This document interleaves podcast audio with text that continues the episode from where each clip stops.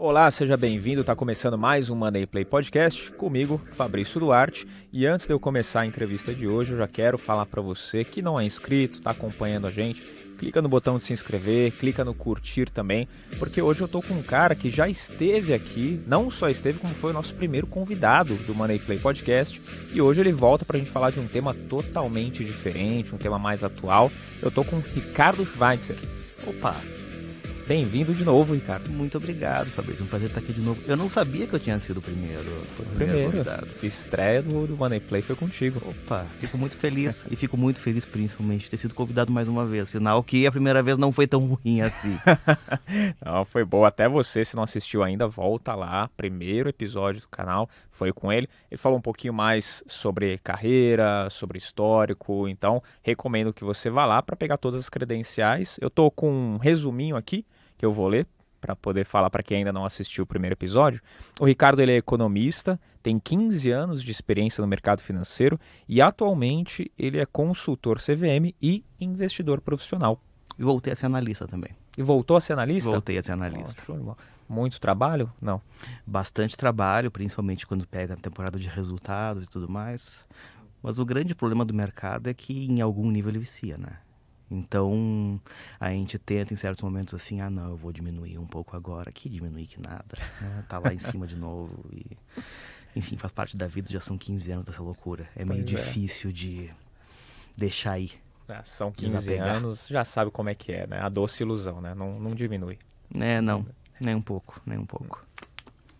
Hoje a gente vai falar, Ricardo, um pouquinho mais sobre a guerra na Rússia e na Ucrânia, tá? Ah, um entender... assunto muito fácil, né? Ah, tranquilo. Isso é sossegadíssimo de falar. Né? Nem tem opiniões também, o pessoal aí nem está comentando sobre isso. Mas é principalmente para quem assiste a gente entender um pouquinho de como isso impacta ao nosso dia a dia, nosso bolso, nossa economia também. Então, falar com um especialista no assunto para poder dar essa informação para o pessoal que acompanha a gente. O primeiro desafio é aquele, né? A gente tem que tirar o jaleco de especialista em epidemiologia, que a gente vestiu ao longo dos últimos dois anos, né? E vestir o, vestir o jaleco de especialista em conflitos geopolíticos da ex-União Soviética, que obviamente não é uma tarefa muito fácil. Então, desde já, aviso a você e também a todo mundo que estiver nos ouvindo que eu não tenho absolutamente nenhuma vergonha de dizer não sei. E muito provavelmente eu vou dizer muitos não seis ao longo da nossa conversa, mas vamos lá. Bora, bora. Não tem problema nenhum dizer também, tá? Uh, mas como que essa invasão na Ucrânia ela afeta a economia aqui no Brasil? A gente já viu vários pontos aí, a gente já está com quatro semanas da invasão, mas como que ela afeta num contexto geral a nossa economia? Bom, eu acho que tem duas vias de tem, tem duas vias de contágio que a gente precisa olhar. De um lado a gente tem uma via é, estritamente econômica que está relacionada aos fluxos aos fluxos internacionais de comércio e do outro lado a gente tem uma via financeira que basicamente é mercado de capitais. Quando a gente olha para a via econômica, a gente precisa avaliar em primeiro lugar ah, as relações comerciais que existem diretamente entre Brasil, é, Ucrânia e Rússia, porque também, evidentemente, acaba impactando por conta de todas as sanções que são impostas, etc. É, a primeira notícia é que os fluxos comerciais que existem diretamente entre é, Brasil e, Ucr e Ucrânia, eles não são tão grandes. Tá? É, e eles são relativamente concentrados em, determin, de, em determinadas categorias, em determinados mercados. Então, assim, impactos diretos de balança comercial entre Brasil e Ucrânia, eles não são tão grandes assim. Quando a gente olha para a Rússia, é, eles são um pouco maiores, mas mesmo assim, Rússia não é um parceiro comercial de primeira ordem do Brasil. Onde que os impactos eles são maiores? Eles são maiores indiretamente por conta dos, das repercussões da, da disrupção de, de comércio internacional que, que a situação que a gente está vivendo provoca, quando a gente leva em conta as relações comerciais desses países com outros países e, consequentemente, os impactos que é, tanto as sanções impostas à Rússia quanto as limitações de oferta da própria Ucrânia, por razões óbvias, é, acabam tendo em determinados mercados é, dos quais, obviamente, o Brasil também é participante. Então a gente tem alguns, é, alguns, é, alguns mercados em que os impactos eles são um pouco mais claros. Por exemplo, ah, Ucrânia é produtor relevante de trigo e de milho. Tá? É, os volumes de comércio de trigo e milho entre Ucrânia e Brasil, eles são insignificantes. Mas, obviamente, esses são mercados que são altamente conectados mundo afora. Né? E o Brasil ele é um importador relevante de, de trigo né? e nós somos bastante atuantes no mercado de milho. A gente tem uma produção relevante de milho, de milho aqui também. À medida que a gente tem é, uma redução da oferta é, de trigo e milho por parte de Ucrânia para os países para os quais Ucrânia é, historicamente exporta, isso tem um impacto nos preços de trigo e milho no mercado internacional. E, consequentemente, isso tem impactos que chegam aqui na gente é, pela via indireta, né? né? Via, via, via efetivamente os preços dessas commodities. Então, por exemplo, no caso do trigo, como nós somos importadores líquidos de trigo, em alguma medida a gente vai importar, é, a gente vai importar a inflação, digamos assim, associada à alta do preço do trigo. Tá? É, isso impacta, obviamente, toda a cadeia de indústria de alimentos, etc. E tal. O caso do milho, a situação é semelhante. É, provavelmente a gente vai ter um impacto é, líquido positivo em balança comercial, porque nós exportamos bastante, mas isso vai encarecer milho no mercado doméstico. Isso traz consequências, dentre outros, para a indústria de alimentos, à medida que milho ele acaba tendo um peso bastante grande em ração. Tá? Então, a gente vai acabar tendo alguns impactos relacionados a custos, por exemplo, sei lá, fala-se muito. Eh, quando, quando se fala em milho, fala-se muito necessariamente, quando a gente vai para as proteínas animais, fala-se muito de frango. Tá? Então, você vai ter impactos é, em custo de produção de frango. É, que muito provavelmente vão se traduzir em é, encarecimento da proteína no, no, no mercado doméstico. É, quando a gente olha para esse, esse ecossistema, digamos assim, das rações, é, a gente também, obviamente, vai ter impactos em proteína bovina. Ali, especificamente, eu acho que é um caso interessante, porque essa, essa alta de custo de insumos, ela coincide com um momento em que a gente tem é, a proteína bovina é, fazendo um topo e entrando em um potencial momento de queda ou que se traduz em uma potencial, um, um, potencial encolhimento na margem, na verdade, do produtor, do pecuarista, né? que eu tenho alguma dúvida se efetivamente vai se traduzir em impacto adicional de preço de proteína bovina por aqui. Tá? Tirando isso, o que, é que a gente tem de impacto? É um, um impacto que é bastante é, marcado, né, que acabou vindo bastante para o debate público, é, é o impacto de fertilizantes né? tendo em vista que é, a Rússia é um parceiro relevante é, comercial no Brasil com relação a fertilizantes e as exportações, se bem, se bem me recordo, ocorriam via Letônia ou via Lituânia. Não, não, vou, não, vou, não, não, não vou conseguir precisar agora. E por conta de sanções comerciais, é, esse fluxo foi interrompido. Isso, obviamente, deve trazer repercussões para toda a cadeia agropecuária em função de aumento de custo de produção. Tem alguns outros impactos é, de segunda e terceira ordem, mas eu acho que, do ponto de vista econômico, esses são os principais. Mas, como eu falei lá no começo, tem dois canais de transmissão. O econômico é esse, os fluxos comerciais, etc. O outro canal de transmissão, ele é efetivamente financeiro. Né? A gente vai pro, olhar para os impactos de mercados de capitais. É, é evidente que quando a gente tem uma situação de guerra, é, isso se traduz em um aumento de aversão a risco em nível global. Tá? Isso faz com que o capital, é, o capital de investimento, ele busque alternativas mais seguras em função de um, de um contexto mundial, enfim, que você tem mais que você tem mais volatilidade e que você tem mais risco, né? Aqui já frisando que volatilidade e risco, na minha visão, são coisas diferentes, são coisas distintas que às vezes andam mais ou menos junto, mas que não têm o compromisso de andar junto. É, isso se traduz em um aumento de custo de capital, né, para investimentos de risco mundo afora e obviamente é, o nosso mercado de capitais ele faz parte né, ele está conectado com o restante do mundo. Então é, isso se traduz em um aumento de custo de capital aqui também.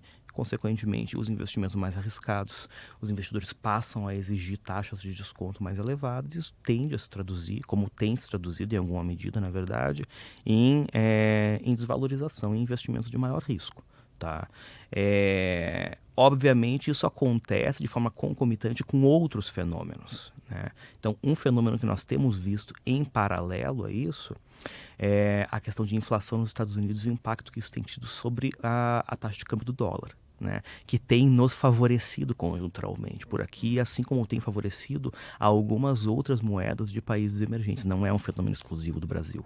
Né, mas ainda assim, a resultante de forças, né, de um lado a gente tem o câmbio, é, o real apreciando em relação ao dólar, é, mas a resultante de forças ainda tende a ser de um aumento do custo de capital por aqui e, consequentemente, é, desvalorização de ativos de maior risco, maior volatilidade é, conjunturalmente no nosso mercado de capitais. Enfim, é um mecanismo de transmissão do qual também não dá para escapar. Né? Uhum. E que, sinceramente, na minha visão, tem impactos maiores, né, porque são mais difusos, do que os relacionados aos fluxos comerciais específicos né, do Brasil com os países envolvidos. Sim. E se isso perdurar, por exemplo, se ficar muito tempo essa invasão, esse cenário de guerra lá, o que mais pode impactar aqui? O que pode acontecer? Eu acho que do ponto de vista econômico, é, os impactos eles não tendem a ser muito maiores do que o que a gente viu até aqui. Tá? É, eu realmente acho que, que os maiores impactos eles tendem a ser por meio desse segundo mecanismo de, transição, de, de, de transmissão, ou seja, o, o financeiro. Né? O principal impacto né, no canal financeiro, ele diz respeito a refinanciamento das empresas. Né? Hoje em dia, as empresas, principalmente que acessam, é, que acessam o mercado internacional para se financiar ou se refinanciar, elas encontram taxas mais elevadas do que encontravam antes é, de toda essa situação se instalar. E, consequentemente, se esse cenário perdura, a gente deve ter algum é, impacto marginal em aumento de custo de capital para essas empresas de uma maneira mais digamos assim, não algo tão passageiro. É, isso diminui a atratividade do, de investimentos de maior risco, então tende a prejudicar, por exemplo, é, novas aberturas de capital. Tá? É, deve continuar contribuindo para investidores é, privilegiarem é, alternativas com fluxos de caixa mais previsível, maior liquidez de mercado, etc. Ou seja, jogar mais seguro, digamos assim, dentro do mundo da renda variável no curto prazo. Essas coisas, de certa forma, se sobrepondo é, a questões de fundamento que eventualmente você possa ter em empresas é, que não que não consigam preencher todos esses quadrinhos, digamos assim. É, em outras palavras, eu acho que a gente tende a ver ativos, é, ativos brasileiros é, permanecendo baratos por mais tempo. Eu acho que talvez, talvez esse seja o, o, principal, o principal impacto potencial que a gente tenha por aqui. Em paralelo, o que eu acho que precisa ser olhado com atenção é que quanto mais perdura essa situação de guerra, maiores são as preocupações com relação aos impactos em longo prazo em determinados mercados dos quais o Brasil também participa, como, por exemplo, determinadas commodities. Né? A gente fala de petróleo, a gente fala de minério de ferro, é... a gente fala de outros metais básicos, como, por exemplo, o níquel, que a Rússia é um produtor relevante também. É... Essa situação perdurando por mais tempo isso tende a ter impactos positivos nos preços dessas commodities também. É, o que, sinceramente, no limite, pode ser marginalmente positivo para o Brasil, à medida que a gente exporta muitas dessas coisas e um cenário de preço favorável pode ser bom para a nossa balança comercial. Pode abrir uma oportunidade para o Brasil ele conseguir ganhar mercado? Eu acho que eventualmente sim, eventualmente sim. Se a gente for olhar para um horizonte mais de longo prazo, independente se a guerra perdurar ou não, você falou dos ativos mais baratos. Isso significa uma oportunidade para quem é investidor conseguir adquirir e aí no longo prazo ter lucros mais relevantes? Sem sombra de dúvidas, sem sombra de dúvidas. Eu estava eu estava esse final de semana lendo algumas coisas exatamente a respeito de todo esse, esse momento, todo, toda essa conjuntura que a gente está vivendo. E é muito latente. Né? Eu acabei me, me deparando com, com algumas frases de mercado e eu encontrei uma especificamente que eu acho que serve muito para esse momento. Os momentos de, de bear market, os momentos de mercado em queda, os momentos de crise, eles são, na verdade, os momentos nas, nos quais você tem mais oportunidade de fazer dinheiro. Só que você só percebe isso depois. Tá? Então, a grande questão que a gente tem hoje aqui, é, quando a gente olha para os ativos brasileiros, é basicamente a seguinte: Como eu estava falando antes, você tem dois é, mecanismos de contágio. De um lado, você tem um mecanismo de economia real e do outro lado, você tem um mecanismo mais estritamente financeiro. Quando a gente olha para a economia real, o que a gente tem é grande parte, se não a maciça maioria das empresas que a gente tem listadas no mercado brasileiro hoje, do ponto de vista operacional, elas devem ter impactos limitados ou nulos relacionados à questão do conflito entre Rússia e Ucrânia. É, ou, colocando de outra forma, a vida dessas empresas, o dia a dia dessas empresas, segue rigorosamente o mesmo de antes do Putin resolver invadir a Ucrânia. Ponto. Tá? E do outro lado, é, esse mecanismo financeiro, ele por definição, é, esse efeito que nós estamos vivendo, ele é um efeito passageiro. Tá? E simplesmente por quê? Porque é absolutamente inviável que a guerra dure para sempre. Tá? E o mercado nessas horas, ele acaba tratando empresas cujas realidades são muito diferentes entre si, como se fossem todas rigorosamente a mesma coisa. E isso, por definição, é oportunidade. Então, sim, eu acho que o momento atual ele se traduz em uma, ele se traduz em uma oportunidade muito importante para quem efetivamente tiver é, capacidade de discernir entre os ativos que estão sendo penalizados porque efetivamente vão ter impactos no mundo real, daqueles que estão sendo penalizados pura e simplesmente porque entraram junto no balaio da aversão a risco. É, então, quem tiver capacidade de discernir isso e principalmente tendo discernido, tiver capacidade de esperar. Eu acho que esse é um momento que a médio prazo deve realmente recompensar de maneira muito relevante os investidores que tiverem a capacidade de esperar, que tenham um estômago para efetivamente esperar isso passar. Porque, por definição, em algum momento vai passar. Esperar é, é uma ação que as pessoas podem tomar para se prevenir dos efeitos de curto prazo. Sem né? dúvidas. Um grande prejuízo, né? não realizar essa paciência. Mas o que mais o investidor ele pode fazer aqui no Brasil para se prevenir dos efeitos negativos dessa invasão? Como, por exemplo, a alta dos preços, até os ativos caindo. O que mais que pode ser feito? Eu acho que não há muito a ser feito, na verdade. Tá? É... Eu acho que o investidor, o investidor médio no Brasil, ele, ele tem uma preocupação, ele nutre uma fantasia muito grande a respeito de se blindar com relação à volatilidade do mercado. E eu basicamente ouvi e falo o seguinte: olha, a história é a seguinte, cara. É, a volatilidade histórica do Ibovespa é de 25% ao ano, aproximadamente. Tá? Então você já deveria, de partida, é, encarar e aceitar o fato de que no momento que você decide se expor à renda variável, você está exposto a uma volatilidade de, 20, de 25% ao ano em tempos normais. Eu, tipo, é isso, faz parte do jogo, tá? É mais ou menos assim, ó, quando, cara, se você resolver surfar, você tem que assumir que o mar tem onda, entende? Você não surfa em um lago, tá? E o mercado de renda variável, bolsa, 25% ao ano de volatilidade em média, tá? Em momentos de maior estresse de mercado, você vai ter mais volatilidade do que isso. E dependendo da composição do seu portfólio, você estruturalmente vai ter mais volatilidade do que isso. Tá? E o que, que eu percebo nas pessoas? É, muitas vezes as, as, pessoas querem alguma solução que, ah, não, eu não quero que a minha carteira tenha volatilidade do mercado. Não dá.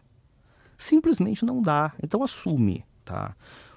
A parcela que você tem em bolsa, você vai ter uma, você vai ter essa volatilidade. Ah, mas eu não, eu não me sinto bem com essa volatilidade. Bom, se você tiver 100% do seu portfólio em bolsa, o seu portfólio como um todo vai ter 25% ao ano de volatilidade. Aí vamos lá, conta burra, porque a conta não é exatamente essa. Se você tiver metade do seu portfólio exposto à bolsa, você vai ter 12 ponto alguma coisa por cento ao ano de volatilidade. Não é exatamente essa conta, eu estou simplificando. Se você tiver 25% do seu portfólio em bolsa, você vai ter 6 alguma coisa de volatilidade. E assim por diante. Ah, eu consigo dormir bem com uma volatilidade de 3% ao ano. Ok, tenha 10% do seu patrimônio em bolsa, é isso que você aguenta. Tá? Mas não imaginem que você vai ter 100% do seu, do seu portfólio em bolsa e você vai ter uma volatilidade de 5% ao ano. Isso não vai acontecer. Não adianta você achar que, ah, não, eu vou investir só em empresas pagadoras de dividendos. Eu tenho uma parcela, uma, uma parcela relevante da minha carteira em dividendos e tenho uma carteira de dividendos, uma carteira recomendada. Eu já mostrei, cara, tem volatilidade também. Não é 25, é um pouco menos, mas não é 5. Não é 1, não é 0. Tá? É, então, assim, não, não tem muito o que fazer tá? com relação a como eu me protejo disso. Não, você não se protege disso, você aceita isso como um fato da vida que faz parte de quem se propõe a investir em renda variável. Tá?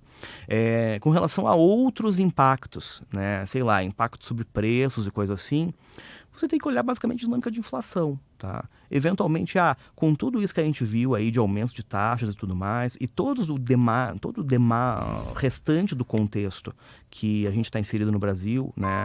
É, dinâmica inflacionária, atuação do Banco Central, proximidade de eleições e todas as incertezas que traz com isso, por exemplo, cara, taxas de Tesouro IPCA, de MTNB, aumentaram drasticamente ao longo, ao longo das últimas semanas a gente tem é, títulos de novo pagando próximo de 6% ao ano, que, na minha humilde opinião, é o nível que, em condições normais de temperatura e pressão, uma economia que nem o Brasil oferece. Quando eu falo em CNTP, o que eu estou falando? A gente não está nem naquele momento que todo mundo acha que o mundo vai acabar, nem aquele momento que tem capa The Economist com Cristo Redentor levantando o voo. Sabe assim, ó, nível de cruzeiro, Brasil, aquele que enverga mas não quebra, é 6% ao ano real. Tem oportunidade ali? Eu acho que tem. Eu acho que tem oportunidade sim. Dá eventualmente para você fazer alguma realocação dentro da sua posição de renda fixa, assumindo que todo mundo deveria ter uma parte da sua carteira em renda fixa. Eu acho que tem espaço para você, por exemplo, reduzir um pouco pós-fixados e aumentar indexados. Eu tenho feito isso na minha carteira pessoal.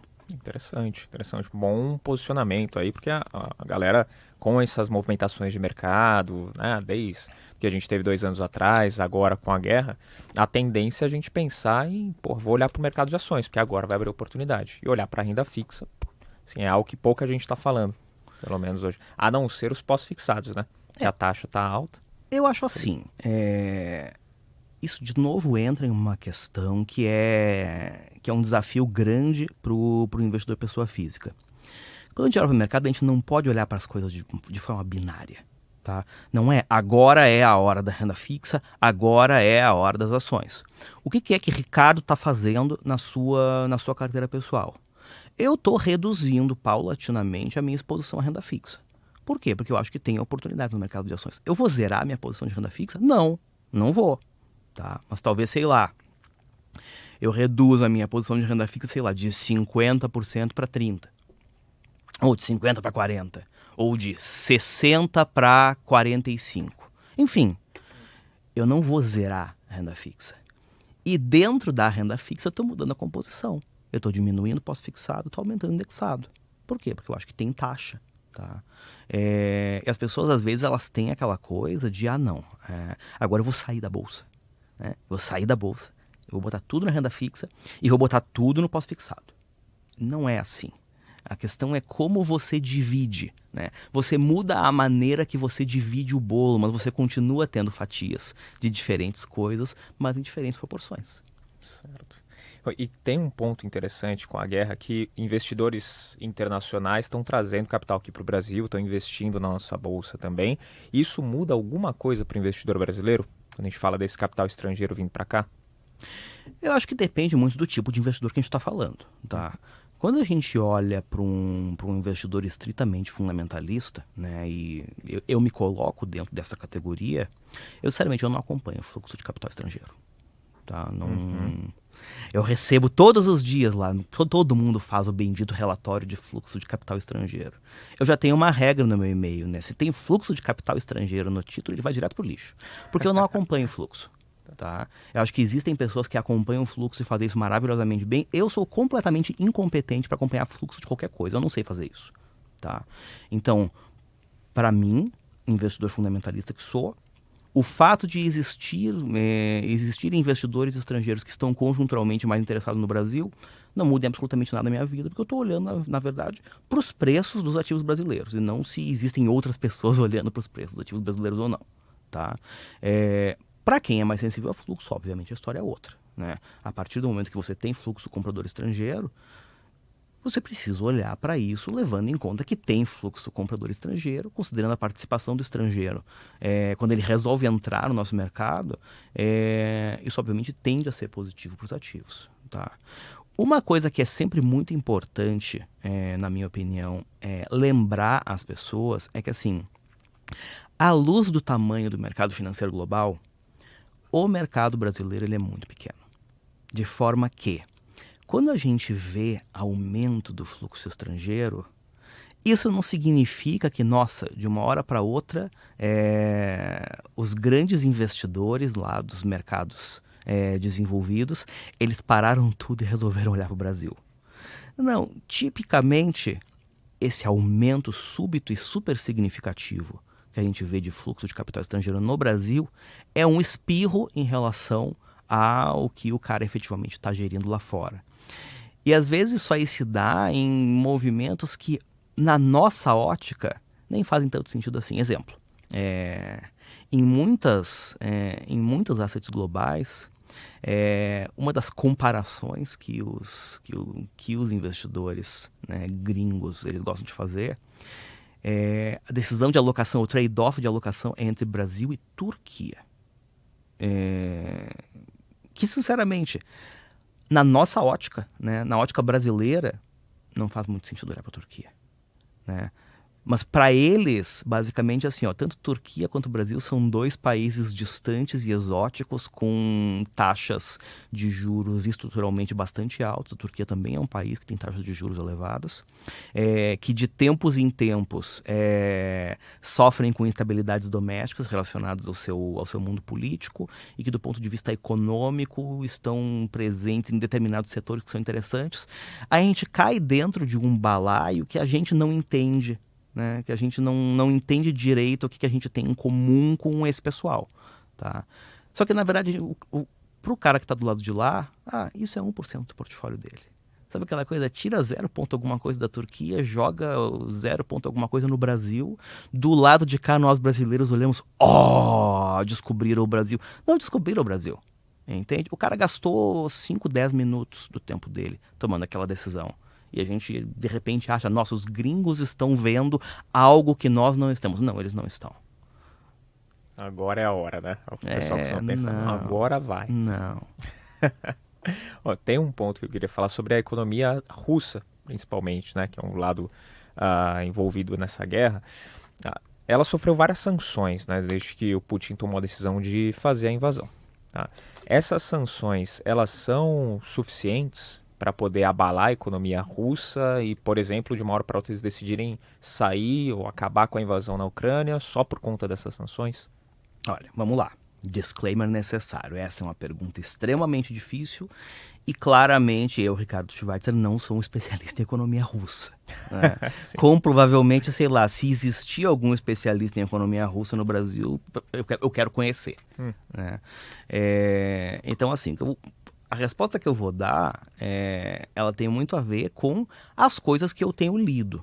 Mas, sinceramente, eu não tenho nenhuma grande vantagem, nenhum edge com relação a avaliar isso aí. Com base nas coisas que eu tenho lido, qual é a impressão que eu, Ricardo, tenho que eventualmente posso estar absolutamente enganado? Ponto número um. É... A nítida impressão que dá é que a Rússia achou que ia ser mais fácil. Tá? Aparentemente, eles não estavam preparados para uma incursão militar da duração e da magnitude que está se desenhando. Tá? É, em segundo lugar, é, do ponto de vista econômico, eles se prepararam para isso. A decisão de, de, dessa incursão militar não foi uma coisa pensada em um mês.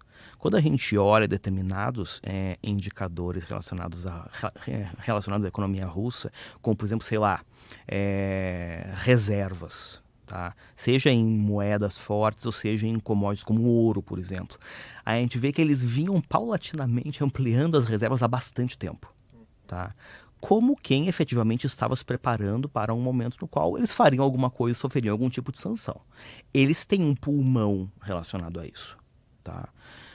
Só que aparentemente eles têm um pulmão, ou eles dimensionaram um pulmão para uma campanha militar que talvez não fosse da duração e da extensão que acabou se desenhando. Tá? É, e as sanções que, que se desenharam de lá para cá, eu acho que elas são, elas são significativas, as sanções econômicas. É, basicamente, assim, a Rússia, em alguma medida, está sendo quase que excluída dentro de um mundo é, extremamente globalizado, tanto do ponto de vista de comércio internacional, quanto do ponto de vista de canais financeiros. Tá? É, de forma que assim, ah, as sanções são relevantes, eu acho que são. Tá? É, eu acho que sanções relevantes, é, com impactos econômicos e financeiros relevantes também, basta ver assim, as notícias que chegam, e aqui a gente tem que ter na cabeça que existe uma guerra de informação paralela a tudo isso, mas se nós tomarmos a valor de face as notícias que chegam, a gente tem mercados de capitais russos fechados desde não sei quando, não sei se chegou a reabrir em algum mês ou está fechado direto.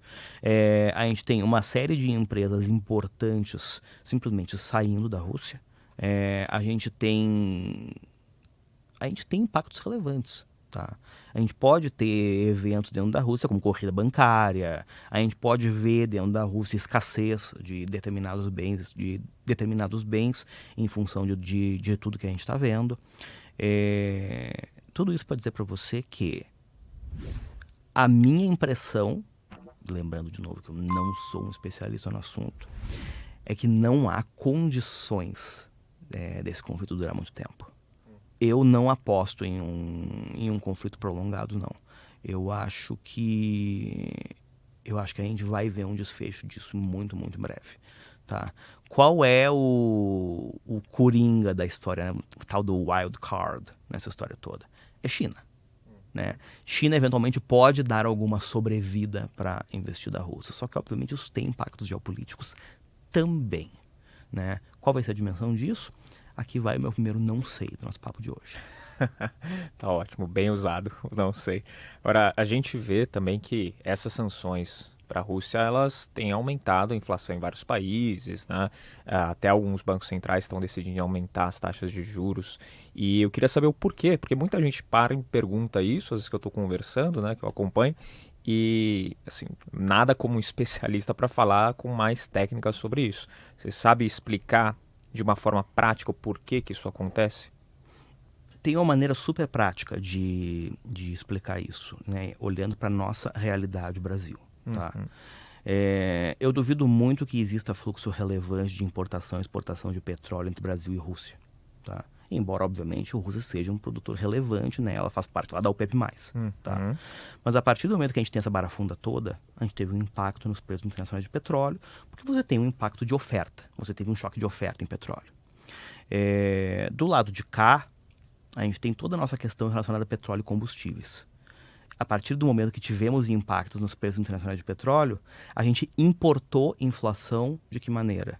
A gente teve um aumento de custo de combustíveis no mercado doméstico.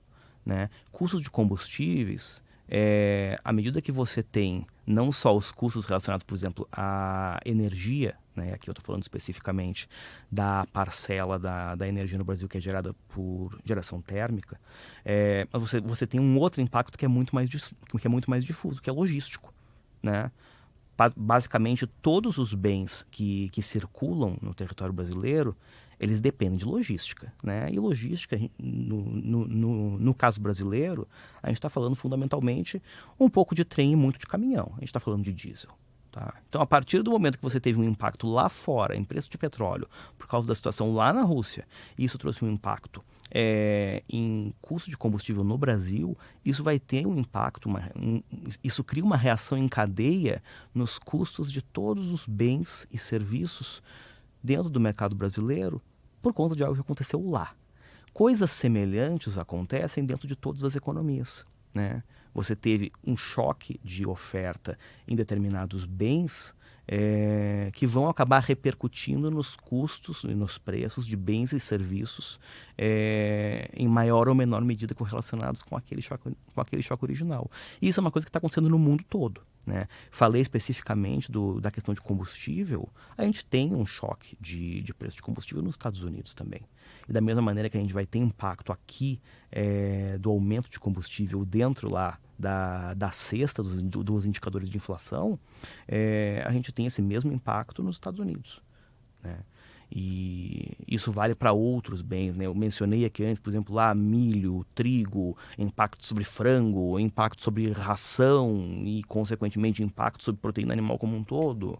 É, isso tudo vai gerando impactos secundários não só no Brasil, mas em praticamente todas as economias. Sim, então, para o investidor, a pessoa física mesmo, a maioria do pessoal que acompanha a gente, faz todo sentido acompanhar essas novidades para ele poder saber o que está acontecendo. Sem sombra de né? Porque a, a, maior dúvida é, pô, mas estoura uma bomba lá, o que, que isso tem a ver aqui? que isso afeta no meu bolso?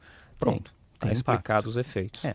O que eu sempre acho muito importante ressaltar é assim, eu acho que é importante acompanhar, uhum. mas a gente tem que manter a cabeça fria e um certo distanciamento para também não se deixar contagiar por aquilo tudo, como se nós estivéssemos importando um cataclisma para a economia brasileira. Também não é assim, tá? É, dosar isso tudo, eu acho que é muito importante. Não entra em parafuso aí, Exatamente. Acabou, né? não toma nenhuma decisão. Exatamente. Ou toma a pior decisão de todas, que é vender tudo e correr, correr para as montanhas. Que não costuma ser uma boa coisa a fazer. Pois é, geralmente não. É. você já comentou que não é um especialista em economia russa, não vou exigir esse nível de conhecimento, mas você falou que a Rússia se preparou e a gente viu isso né, uhum. em várias matérias aí já, que a Rússia foi se preparando para tomar essa decisão, não foi do dia para a noite. Mas tem como calcular até quando a Rússia aguenta economicamente falando, essas sanções? Olha, provavelmente dê para fazer essa conta, mas eu não sei fazer. Tá, mas provavelmente dê para fazer sim. É possível calcular com as reservas que ela fez em ouro sim. e tudo mais. É, e de novo entra aquela variável, né? Do tipo, as reservas de ouro, dólar, etc., é vis-à-vis a eventual disposição de China de bancar junto ou não. Uhum. É, isso eventualmente pode dar alguma sobrevida. Sim, se a China resolver bancar, aí Aí nós estamos falando realmente de pockets, né? Uhum. Só que, obviamente, isso teria outras repercussões. Consequentemente, assim, palpite de Ricardo, que também não é um especialista em China, é que eventual aceno não seria ilimitado também. Hum. Ah, com certeza certeza. Mas a China tem muito mais poder econômico do que Sem a dúvidas. Rússia para poder manter esse tipo de ação. Né? Diga-se de passagem com relação a isso especificamente, eu acho que uma tese muito interessante que, que emergiu em paralelo com, com esse conflito e com os desdobramentos econômicos, principalmente, é que como efeito de segunda ordem de tudo isso que a gente está vendo, a gente pode ver um aumento da relevância da China no cenário geopolítico global. Né? Por exemplo, sei lá, representatividade de reservas em renminbi é, contra reservas em dólar, euro, etc. Uhum. Tá? É, eventualmente pode acontecer. Tá? E os desdobramentos políticos e econômicos disso ainda mais à frente é coisa que a gente vai ter que ver depois. Sim. Bom que você puxou o assunto da China, colocou ela no meio da conversa, porque tem uma pergunta aqui que é bem interessante sobre essa parte, né? sobre a China que é hoje potência e vai continuar crescendo nos próximos anos, fato. Tá? Mas o que, que tem mais impacto aqui? É a invasão da Ucrânia ou se a gente for contar com uma desaceleração na economia chinesa? Aqui para o Brasil, o que, que tem mais impacto? China, com toda certeza. Por quê?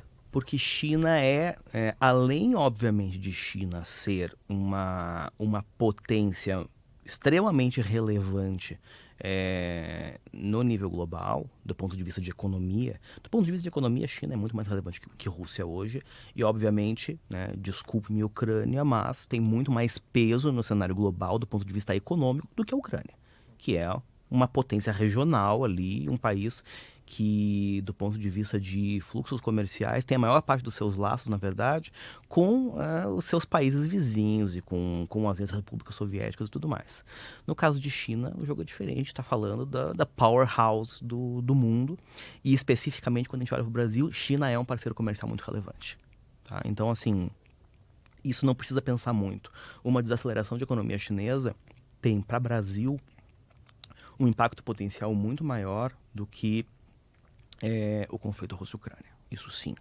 Mas diga-se de passagem, eu acho que esse é um ponto que eventualmente é, vai merecer ser explorado, e eu já digo de antemão que eu não tenho competência técnica para isso, é avaliar os impactos que o conflito Rússia-Ucrânia vai ter é, na atividade econômica chinesa. Tá? Impressão, impressão de Ricardo, e de novo assim, Ricardo, praticamente um leigo no assunto, é que, do ponto de vista econômico, para a China, esse conflito pode ser bom. Tá? Eu acho que as chances de você ter uma desaceleração súbita e significativa de economia chinesa é, nesse cenário é menor do que em um cenário, no cenário que nós tínhamos antes, né, o status quo antes, lá um cenário de paz, etc. E tal. Uhum. Tem a possibilidade de uma recessão econômica global, falando a, a, a guerra continuando, se a China tiver, por exemplo, uma desaceleração, isso pode acontecer? Eu acho que se, se, se China tiver uma desaceleração é, relevante, eu não sei se nós entramos em um período de recessão global. Eu acho que recessão é uma palavra muito forte. Mas eu acho que nós vínhamos em um período de crescimento econômico significativo que eventualmente pode dar uma, pode dar uma desacelerada. Tá? E esse era um quadro que a gente já tinha antes disso tudo.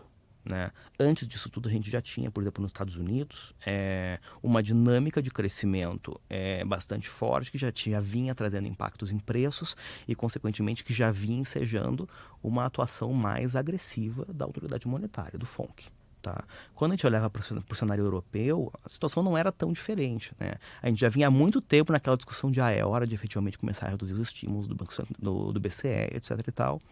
É, eu acho que esse cenário que a gente, que a gente vive agora, eventualmente ele posterga algumas coisas, acho que principalmente no, principalmente no fronte europeu, eu acho que posterga algumas coisas, é, mas não muda essa trajetória. Então, o meu palpite seria qual? Eu acho que a gente pode ter uma redução da taxa de crescimento global.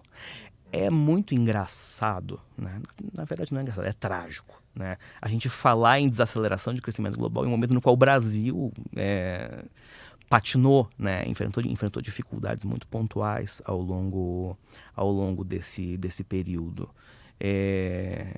E quando a gente vê desaceleração global, fica aquele sentimento assim, bom, quando o mundo cresceu mais rápido, a gente não conseguiu acompanhar tão bem como gostaria, e agora as coisas desaceleraram, a gente consegue performar acima. Eu acho que pontualmente sim, mas estruturalmente acho que a nossa sina é efetivamente quando as coisas vão bem lá fora nós não vamos tão bem junto e quando as coisas vão mal a gente vai mal junto tá eu uhum. acho que é mais ou menos o que está encomendado para gente pois é, né? Quando todo mundo cresce, a gente não cresce tanto. É. E quando ninguém cresce. Nós somos muito bons no Parceiro. Brasil em perder oportunidade. A gente não. tipo, talvez essa seja assim a essa uhum. seja a nossa especialidade por aqui, é perder oportunidade. Você comentou que antes até de estourar a guerra já estava um movimento de desaceleração, algumas coisas acontecendo. Uh, a inflação mundial, né, países que nunca tiveram inflação, uhum. inflação negativa, acabavam, acabaram tendo inflação e isso já, por natureza, já ia trazer um, uhum. uma desaceleração. Por que, que isso estava acontecendo e sem guerra ou com guerra, o que, que isso pode impactar para o futuro? foi retomada econômica no pós-pandemia, basicamente. Uhum. Vai lembrar que durante o período mais agudo de pandemia, a gente teve é, algum nível de, de incremento de, de inflação mundo afora, porque se por um lado houve uma desaceleração muito grande de atividade econômica, por outro, a gente teve impactos muito grandes de escassez de, de, de, determinados bens por conta dos impactos que a pandemia trouxe nas cadeias de suprimento globais tá? É, que é uma coisa atípica, né? não, não, é um, não é o tipo de coisa que a gente espera, assim, não, não é aquele cenário do livro-texto de economia. Né? A gente viu as, as coisas acontecendo ao mesmo tempo por conta de um, de um fenômeno muito específico. Então ali a gente entrou em um cenário que a, a atividade econômica desacelerou, né? E inflação reagiu. Né? Aí começou aquela coisa, ah, meu Deus do céu, estagflação à frente. Tá? Se concretizou a estagflação? Olha, na verdade não. Né? Mas a gente teve um movimento de retomada de atividade econômica e no momento que a atividade econômica retomou e que as cadeias de suprimento é, começaram a se normalizar, a gente não teve o impacto contrário do ponto de vista de preços. A gente só teve o impacto de pressão adicional de preços por conta do retorno da atividade. Uhum. É, então, basicamente, por isso isso já vinha se desenrolando. Uhum. Entendi. E agora, com esse cenário que a gente está passando, a inflação lá fora continua, agora a guerra está tá aí acontecendo, a gente não sabe até quando vai durar, a expectativa é de que não demore muito, mas como ser analista, eu vou ter que perguntar, né? Para qual ativo que a gente aqui tem que olhar para, por exemplo, aproveitar e não perder essa oportunidade que a gente está tendo no mercado?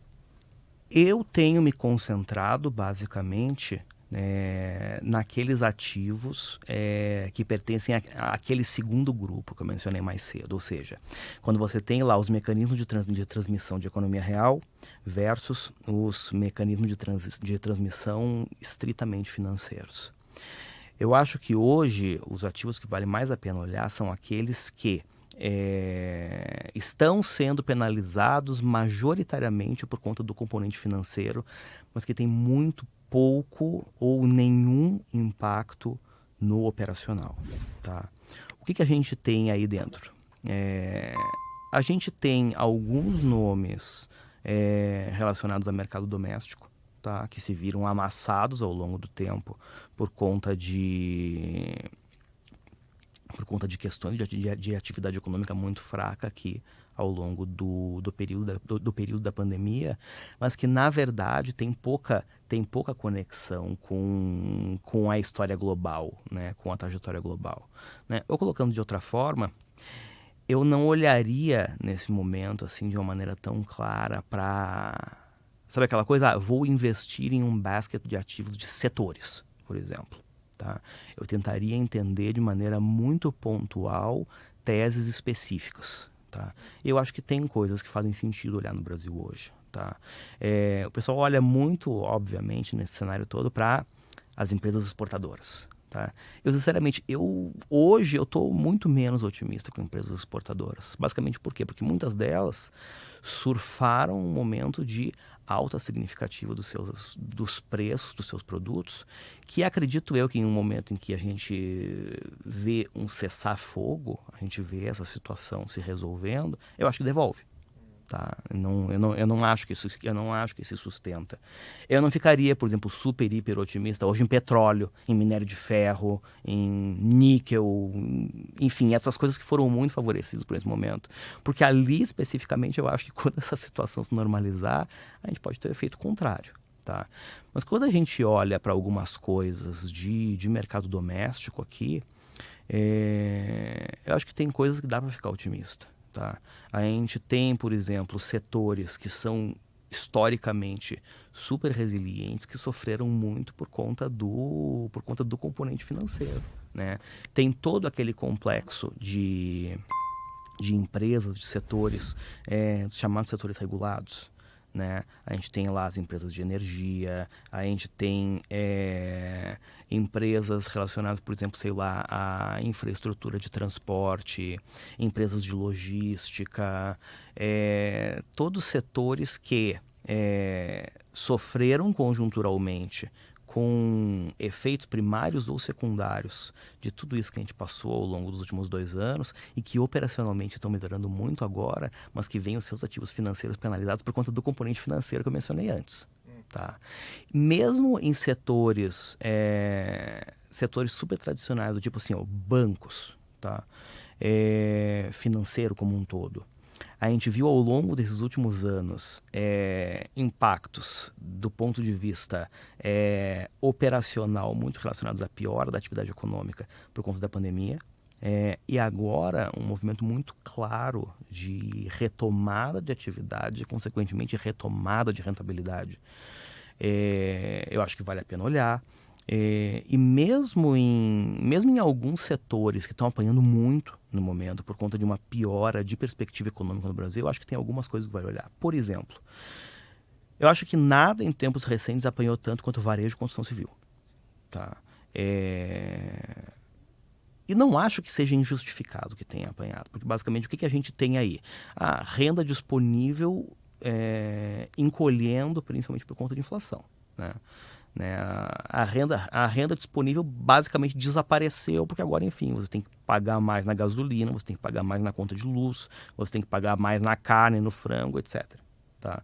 Mas no meio disso aí, você tem empresas que conseguem performar melhor do que as outras. E uma coisa que é super importante a gente ter em vista sempre é quando a gente olha para a amostra de empresas da bolsa, a gente tipicamente está falando das maiores e mais fortes, mais pujantes empresas dos seus respectivos setores de atuação. Ou em outras palavras, ah, tá ruim para o varejo? Tá. Você pode ter certeza que está muito pior para varejista de capital fechado do que para varejista de capital aberto. E eventualmente você pode ter oportunidades aí de ganho de market share, tá? Para as empresas, para as maiores empresas do setor. É... Construção civil. Ah, o cenário piorou bastante, piorou bastante, tá? É menos renda, é, menos crescimento econômico à frente, maior custo, maior custo do financiamento imobiliário. Isso vai afetar todo mundo igual? Não. Você tem empresas que vão sofrer mais, você tem empresas, eu já, já, já, já começou a pipocar nos últimos dias, que tem empresa que não tem caixa para fazer frente às obras que já vendeu. Tá? Isso é um problemão, tá? Isso é um problema gigantesco e a gente viu impactos em preço, inclusive. É, por outro lado, você tem empresas que têm baixíssimo estoque, tem pouquíssimos empreendimentos em andamento e, consequentemente, assim, ah, o cenário piorou, vamos lançar menos, a gente consegue manter um VSO mais elevado. O cara tem um monte de caixa, ele consegue controlar custo de obra fazendo compra antecipada de insumos, por exemplo. É, e no limite, ah, a coisa vai continuar muito lenta por muito tempo, vou distribuir mais dividendo. Tá? Então, não impacta todo mundo igual. Não vai, ah, meu Deus do céu, construção civil vai pro buraco. Mesmo, eu não acho que vá pro buraco, mas mesmo que fosse, não vão todas as empresas para a mesma profundidade de buraco. E tem gente que talvez nem vá o buraco. Tá? Então, eu acho que faz muito sentido tentar olhar as coisas com um pouco mais de, de granularidade para entender que. Sabe aquela história de que focinho de porco não é tomada e que você não pode, às vezes, jogar o bebê fora junto com a água suja? Acho que é mais ou menos isso que acontece em alguns setores, mesmo em setores mais críticos, digamos assim, como é o caso de varejo e construção civil. Muito bom, muito bom. Então, oportunidade tem. Tem. Isso é ponto. Tem. Ponto. Só saber analisar mesmo. É aquela história, né?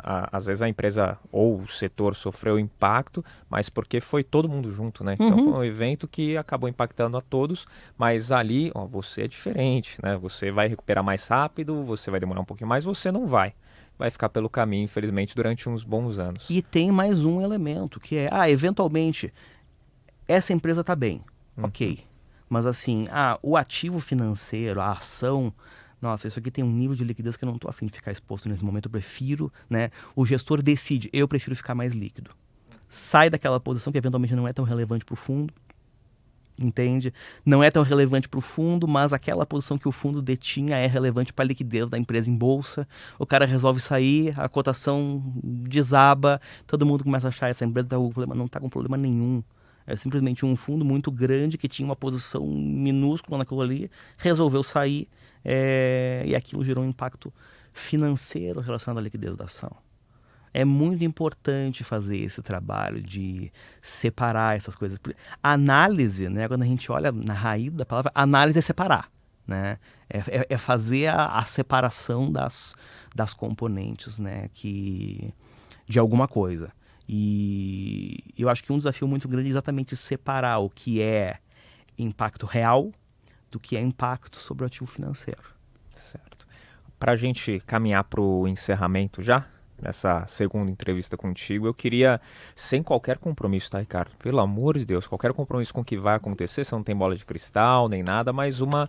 Pô, queria ter, viu? Seria bom, né? Poxa. De vez em quando seria bom mas um, uma previsão, ou pelo menos achismo, chutômetro, o que for, mas uma previsão dos próximos capítulos, o que a gente pode esperar dentro desse ano, que aqui para o Brasil, apesar de tudo que está acontecendo lá fora, aqui é muito importante por um fator único, já que é a eleição. Né? Então, dentro desse ano, o que, que a gente pode esperar? Segundo a sua visão, como eu falei, sem qualquer compromisso com o que vai acontecer ou o que não vai. É puramente achismo, opinião do que você tem. Qual é o cenário com o qual o Ricardo trabalha? O cenário com o qual o Ricardo trabalha é: eu acho que esse, do ponto de vista de atividade econômica, eu acho que esse é um ano fraco para gente. Tá? É, eu acho que a eleição atrapalha bastante, tá? porque, enfim, expectativas dos agentes, etc. e tal. Independentemente, isso que eu vou dizer agora é é muito difícil de dizer porque as pessoas sempre associam isso a uma preferência, né, a uma cor ideológica. Que, sinceramente, quem porventura for ver as coisas que eu já falei no passado vai concluir que não faz sentido nenhum. Tá? Eu lá em 2007 eu cantei a pedra que o Bolsonaro ia ganhar. Tá? E, e, o fato de eu ter cantado a pedra em 2017 que o Bolsonaro ia ganhar, não necessariamente significava que eu estava torcendo o Bolsonaro ganhar. Tá? Da mesma maneira, o que eu vou dizer agora não significa que eu estou torcendo para o candidato X ou Y, mas eu particularmente acho que a eleição está dada. E eu acho que o próximo presidente do Brasil é o senhor Luiz Inácio Lula da Silva. Tá? De novo, isso é bom, isso é ruim, não vou entrar no mérito aqui porque vira uma discussão política que eu acho que não faz sentido. O ponto é, se o cenário é esse, o que, que eu acho que acontece? Eu acho que a depender de como o discurso for modulado, a gente pode ter um momento de estresse, sim, mas eu acho que isso passa. Tá? E eu acho que isso passa basicamente por quê? Porque eu acredito que o partido do senhor Luiz Inácio Lula da Silva, depois de tudo que passou, é, nos seus últimos anos de poder e tudo mais, eu acho que eles aprenderam que eles não podem deixar o brinquedo quebrar. Tá? É, e, consequentemente, eu acredito que a gente teria um cenário. Gente, eu acho que a gente teria um PT muito pragmático, caso eles efetivamente voltem como eu acho que vão voltar. É, no que, que isso se traduz? Eu acho que a gente tem uma barrigada inicial mas eu acho que à frente é, a gente tem a oportunidade de ganhar dinheiro sim. Tá? É, com relação ao cenário político, é isso que eu acredito. Com relação a tudo que acontece até lá, é, como eu falei, eu acho que esse conflito que a gente está vivendo ele não leva muito tempo. Tá? Eu acho que a gente deve ter um desfecho, a gente deve ter um desfecho em muito breve. É, e aí o que eu olharia com muita atenção do ponto de vista global pós-desfecho é efetivamente assim decisões de política monetária nos Estados Unidos e na Europa. Tá? Inflação está se avolumando e, consequentemente, eu acho que eles vão ter que ser mais incisivos no. Eles vão ter que ser mais incisivos no combate de inflação, principalmente nos Estados Unidos. Isso se traduz em alguma medida em quem? Em maior custo de capital mundo afora maior custo de capital muito afora impacta a atratividade de ativos de risco. No que que eu, Ricardo, é, me focaria, ou pelo menos privilegiaria? Ativos que têm mais visibilidade de fluxo de caixa, que têm avenidas mais claras de geração de valor, contra é, aqueles ativos que a gente viu o mercado preferir de maneira muito clara ao longo, ao longo dos últimos anos, que são aquelas teses de crescimento astronômico que ninguém sabe direito como vão gerar valor. Ou, em outras palavras, é, eu tenho uma postura mais cautelosa com as techs, eu tenho uma postura mais cautelosa com os bancos digitais e modelos disruptivos de negócio, etc. E tal. Eu acho que a gente tem pela frente um momento no qual as teses chatas, talvez, é, ganhem a preferência, ganhem a preferência dos investidores. Tá? Eu acho que é um momento de olhar para banco, eu acho que é um momento de olhar de novo lá para os setores regulados, é, e não aquela coisa, ah, é, vou colocar meu dinheiro todo em bancos digitais. Eu acho que não. Eu acho que não é momento para isso. É, eu continuo achando, como mencionei, que tem oportunidades ali em juros, tá? Estou é, olhando com muito carinho, especialmente para os indexados, como já mencionei. Eu acho que 6%. Eu brinquei algum tempo atrás e brinco de novo, né? Se eu fosse gestor de um fundo de pensão né, e visse lá IPCA mais 6, eu ia lá, fazia toda a minha alocação dos próximos anos e ia para a praia. Tá? Porque basicamente assim, ó, minha vida está ganha, já resolvi meu problema, já meu fundo vai bater a meta atuarial, está resolvido. Tá? Eu acho que tem espaço interessante ali sim. É, em linhas gerais, acho que é isso. É mais ou menos com isso que eu trabalho para os próximos meses. Muito bom, muito bom. Então, lembrando só que é opinião, né? Tudo que você E eu falou. não sou comunista, tá? Sim. Só por, o fato de eu achar que o PT vai ganhar não significa que eu estou feliz com isso, não significa que eu sou comunista, só para separar muito é, bem. É opinião, né? Eu acho que o pessoal que acompanha a gente tem essa maturidade para poder distinguir opinião, a sua visão, então deixar isso bem claro. Mas em novembro, né, a eleição, segundo turno, se houver, vai acontecer dia 30 de outubro, né, pelo que eu me lembro vagamente do calendário. Então, em novembro, o corte vai estar tá pronto. Né? Se acontecer isso mesmo, aí você pode lançar e até lá, óbvio, a gente vai acompanhar as movimentações que o mercado vai ter. Mas, no geral, ativos que se comprovam há mais tempo, talvez sejam. Eu acho que sim. Ativos Bom, testados pelo tempo. Excelente. Bom, daqui Estou muito satisfeito com o que você deixou de conhecimento, né? É, trouxe bastante visão para quem acompanha a gente aí sobre o que está acontecendo lá fora, o pessoal poder entender um pouquinho mais, que é importante para caramba. Queria só saber se você tem mais uma última dica para o um investidor que acompanha a gente, esse pessoal que está começando, aí não tem tanta informação no mercado também, uma dica para a gente poder finalizar. Eu vou querer, na verdade, repetir algo que eu falei antes, que é muito importante. Eu acho que você que está exposto à renda variável, você tem que ter na cabeça de novo. Em tempos normais, renda variável tem volatilidade, a volatilidade média do mercado é de mais ou menos 25%, 25% ao ano. Você tem que estar preparado para lidar com isso em condições normais. A gente está vivendo condições normais? Não. Consequentemente, a volatilidade tende a ser ainda maior do que isso. Não faz bobagem tá? Simplesmente não faz bobagem nesse momento, é... pura e simplesmente porque assim isso que nós estamos passando também faz parte do mercado. O mercado não é só para cima, tá? E a melhor coisa que você pode fazer nesse momento, na minha opinião, é ou você não faz nada, ou você realmente avalia se a sua carteira é, ela está estruturalmente bem para um momento no qual, eventualmente, o mercado vai privilegiar teses mais consagradas ao invés de aventuras, digamos assim. Ótimo. Que não faz besteira, vai ficar martelando na Não faz besteira. a gente. É isso. Muito bom. Ricardo, como que o pessoal te acha?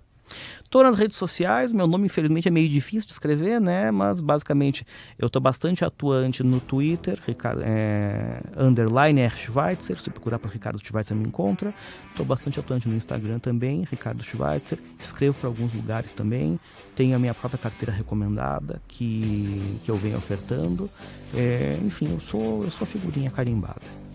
Quem conseguir escrever meu nome vai me achar. Ah, na dúvida vai estar escrito aqui embaixo, né, pessoal? Então tem dois episódios, né? Por falta de um, dois com o nome dele aqui embaixo. Na dúvida, consulta e joga lá Instagram, Twitter e outras redes sociais também.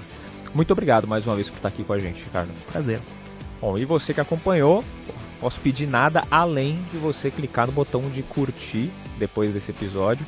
E se você ainda não é inscrito, se inscreve aqui no canal também, ativa as notificações e segue a gente lá no Instagram, arroba podcast e o meu Instagram pessoal, arroba Fabrício Duarte. Fechado? Depois dessa aula aqui que você teve com o Ricardo, só posso falar que eu estou te esperando no próximo Money Play. Combinado? Até mais!